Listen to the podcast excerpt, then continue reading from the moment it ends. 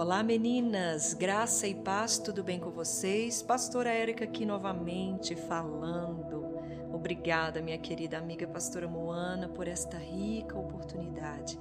Meninas, quanta inspiração essa mulher tem do Senhor, né? Então vamos lá? Este tema hoje, ele nos confronta muito, sabe? Porque em nossa sociedade atual, a mulher é conhecida como um ser frágil. Mas quando nós olhamos a definição, nós percebemos que esta ideologia ela está bem longe de ser a identidade que Deus projetou para nós, porque frágil é tudo aquilo que tem uma característica de fragilidade. É algo que facilmente se quebra e se desmonta. Por isso que todo material que é considerado frágil, ele precisa de um embalo especial, um cuidado maior na proteção. É por isso que se cria uma estrutura forte para carregar e assim proteger aquele material frágil. Talvez ah, foi baseado nessa definição completa que criaram essa diferenciação entre pessoas frágeis e fortes. Você sabe por quê? Porque os estudiosos comportamentais eles definem uma pessoa frágil como aquela pessoa que possui um coração de vidro. Olha só, tudo se torna uma ameaça de desmoronamento.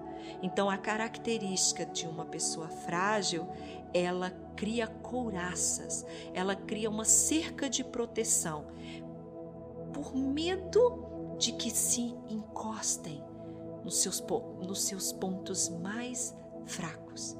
Então, elas se protegem de uma maneira para que elas não fiquem com as suas emoções tão abertas assim. É, meninas, Deus não criou a mulher para ser um ser frágil. Ele nos criou um ser sensível. E aí é que as pessoas confundem fragilidade com sensibilidade.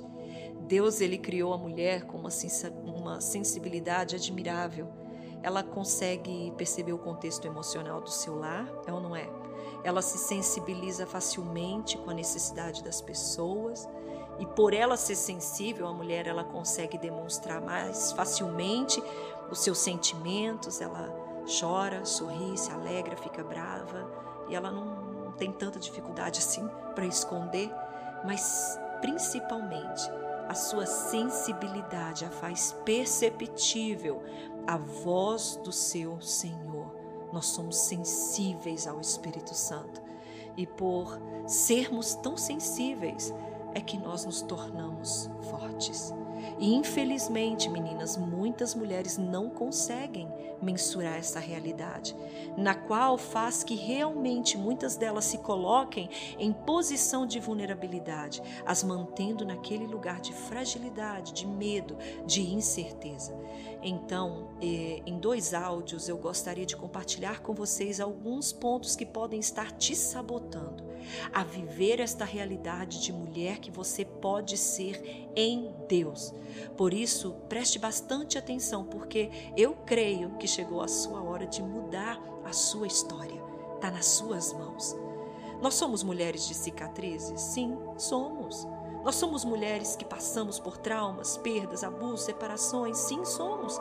Meninas, e inevitavelmente muitas dores ainda virão. Mas eu posso te trazer uma revelação. Você sabia que em momentos de fraquezas, nos momentos de dores, é que produzimos maior força? Sim. Meninas, é lá no campo de batalha que o guerreiro ele é chamado de soldado.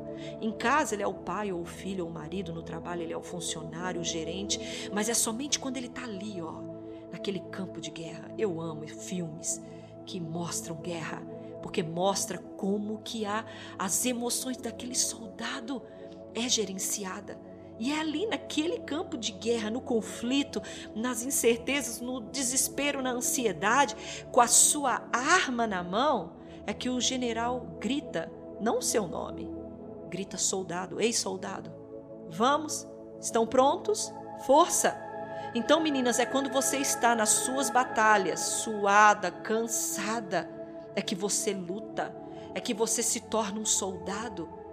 Então, eu gostaria de compartilhar com vocês uma história na Bíblia, meu Deus do céu, que tira o nosso fôlego porque é a história de uma mulher que, em seu momento de maior perda, de debilidade, fraqueza, que ela encontrou forças para prosseguir em um alvo que talvez para mim, para você vai ser simples, mas para ela não era. Um alvo que ela propôs em seu coração. E esta mulher é Rispa. A sua história depois você pode ler, está lá em 2 Samuel, capítulo 21, verso 10, e vou tentar aqui resumir o contexto para que você absorva essa mensagem. Quando Josué ele ainda era rei, ele fez um tratado com os gibeonitas, que eram estrangeiros, né? Permitindo que eles vivessem, que eles trabalhassem ali no meio de Israel. O tempo passou e quando Saul se tornou rei, ele quebrou essa promessa, exterminou seu, todo esse tratado que Josué tinha feito mas a conta veio, menina, só quando Davi começou a reinar. A Bíblia diz que houve uma fome muito grande em Israel, o que fez o rei consultar a Deus o motivo por que, que o povo estava passando aquela grande necessidade. Então o Senhor disse a Davi que Saul havia cometido um crime. Ele não só quebrou com a promessa, como ele matou os gibionitas. Então o que, que Davi fez? Davi foi lá, chamou os que tinham sobrado daquele povo, tinha restado, e perguntou a eles: "O que é que você, o que, que eu posso fazer para que vocês abençoem a herança do Senhor? Para que Deus pudesse cessar esta fome?" Para encurtar a história, meninas, estes homens, eles pediram a Davi sete homens da casa de Saul, para que eles pudessem exterminar, matar né? Sangue com sangue. Mas só que tem meninas que entre esses sete homens estavam dois filhos de Rispa. A Bíblia não fala se eram os únicos, mas a Bíblia fala que havia dois filhos dessa mulher, Harmoni e Mefibosete. Rispa, ela era uma das concubinas de Saul.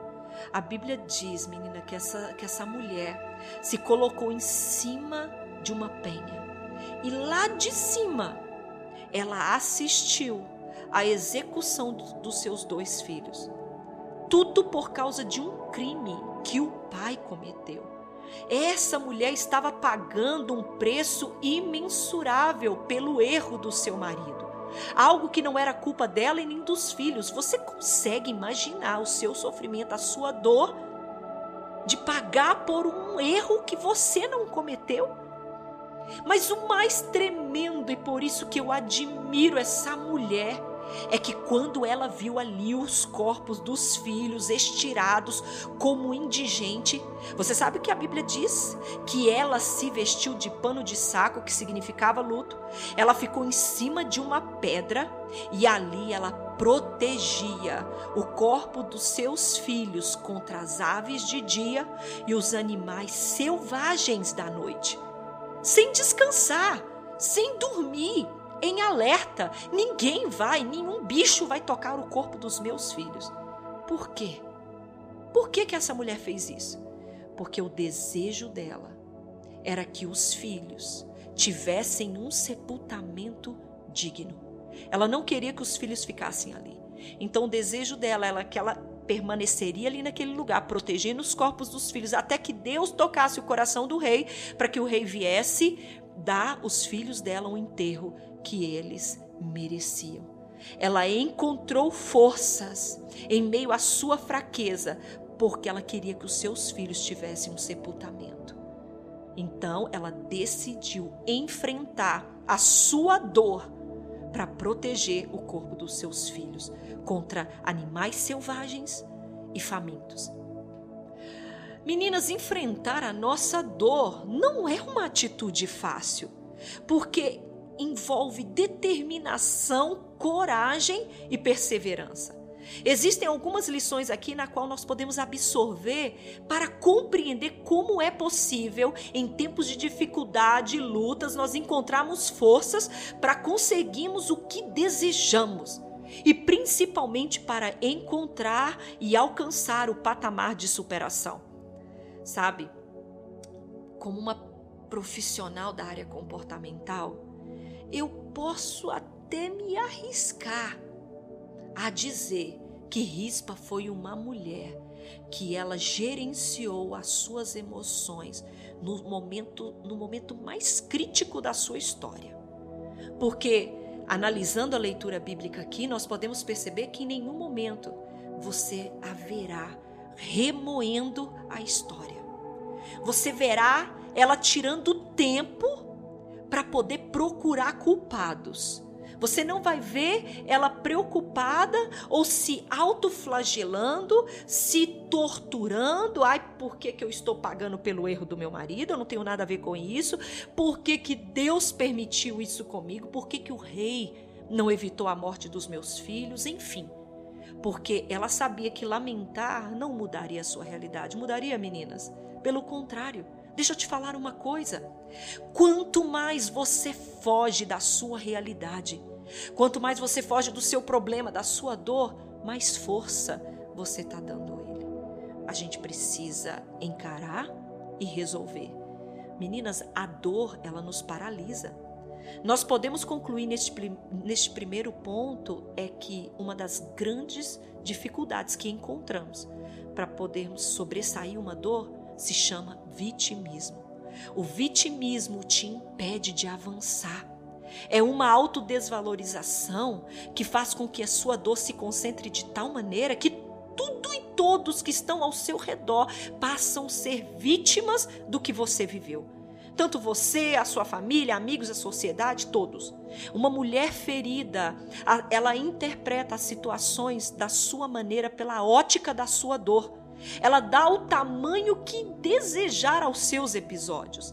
São mulheres que têm um grande senso de inferioridade, na qual a sua fixação em seu problema faz com que ela acredita que ele é maior do que de todos. E o pior, ela faz do seu problema um gigante muito maior do que ele deveria ser.